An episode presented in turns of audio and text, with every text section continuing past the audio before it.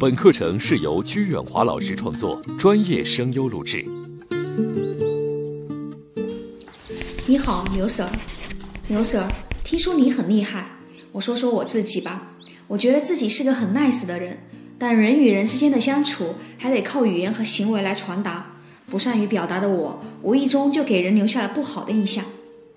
表里不一让我觉得很困惑。虽然说一方面我们不需要太在乎别人的看法，但是我又想增强一下自己的表达能力，在面对职场机会时能更好的去把握。所以，能不能辛苦你介绍给我几种管用的话术，劳拉小姐？劳拉小姐你好，你知道电影《霸王别姬》最戳我心的片段是什么吗？小豆子，也就是少年的程蝶衣。在和小赖子偷跑到戏院看名角唱戏，小豆子边看边流泪，自言自语地说：“我要是成了角儿，得挨多少打呀？”正如戏中所演，关师傅一直放在嘴边的一句话就是：“要想人前显贵，必定人后受罪。”而他也是按照这句话来培养戏童的，新闻背错了要打，为的是下次能够记住。细文背对了还要打，为的是记得下次还得这么背。所以劳拉，你问我该怎么增强自己的表达能力？我认为只有两个字：狂练，或者三个字：玩命练。当然，我知道这个回答你是不会满意的，因为这是人尽皆知的道理，道理谁都懂，可是能做到的却是极少数的。那现在不妨让我比照另两部电影来说明一件事情。不知道你有没有看过一部叫做《我的左脚》这部电影，讲的是一个叫布朗的人，他先天大脑瘫痪，导致了痉挛，使他无法和正常人一样用肢体或者是语言来表达自己的情感，他只能靠唯一的一只能动的左脚来完成所有想做的事情。通过多年的不懈努力。布朗成为了一名颇有名气的画家和诗人。我记得有这样一场戏：当布朗得知他爱的女孩艾琳要结婚的消息的之后，他很受打击。坐在轮椅上的他愤怒地用头撞桌子，面部扭曲，眼神极度的哀伤。我相信那一刻他的情绪可以穿过屏幕扎进所有观众的心里。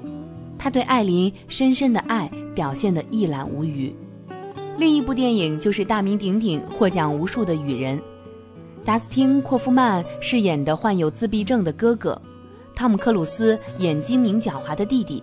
在整部戏当中，自闭症的哥哥几乎说不出一句完整的话，只能简单的重复某些词语。与人交谈的时候，靠外形动作，比如脑袋歪斜、两眼呆滞，也不注视对方，而是两眼上翻。但是却能把内心的情感变化淋漓尽致地表现出来。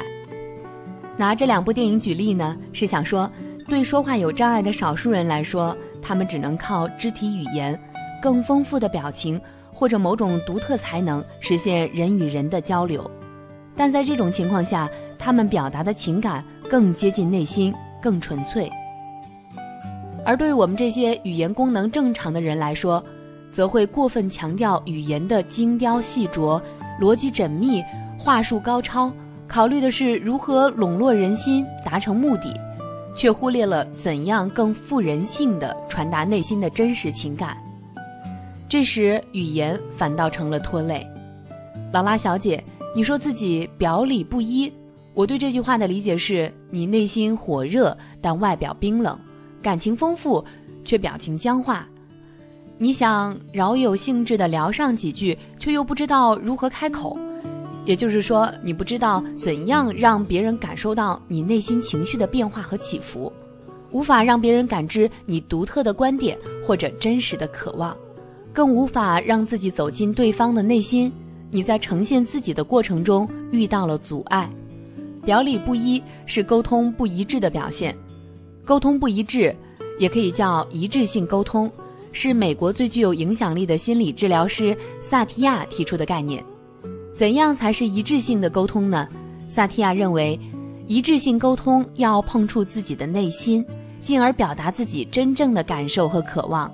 比如你精心准备了一顿晚餐，老公却回来的很晚，你生气的冲老公吼：“你有本事别回来呀！你心里根本就没有我。”一致性沟通可以通过这个简单的公式来实现：感受加需求等于一致性沟通。此时，你真正感受是什么呢？担忧、急躁、伤心，对吗？你的需求又是什么呢？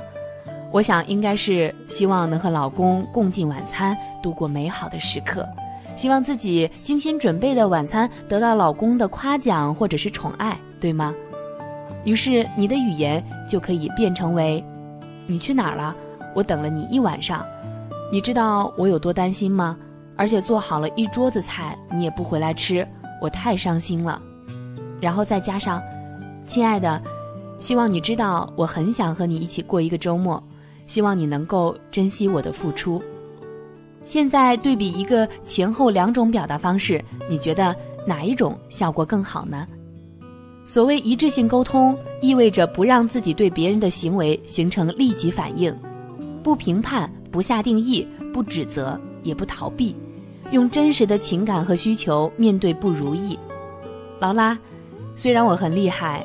但我也很清楚，想要立刻做到这一点，其实很不容易。或许你也没有耐心再听下去了。如果你现在想要离开，那么请你带上这两碗鸡汤走。鸡汤一，改变一定伴随着麻烦和痛苦。鸡汤二，人情味儿比话术重要一千倍。回信人刘 Sir。